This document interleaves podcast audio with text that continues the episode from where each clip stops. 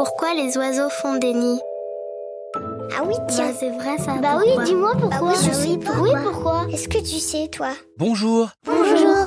Il faut d'abord savoir que tous les oiseaux font des nids. Il existe plusieurs types de nids.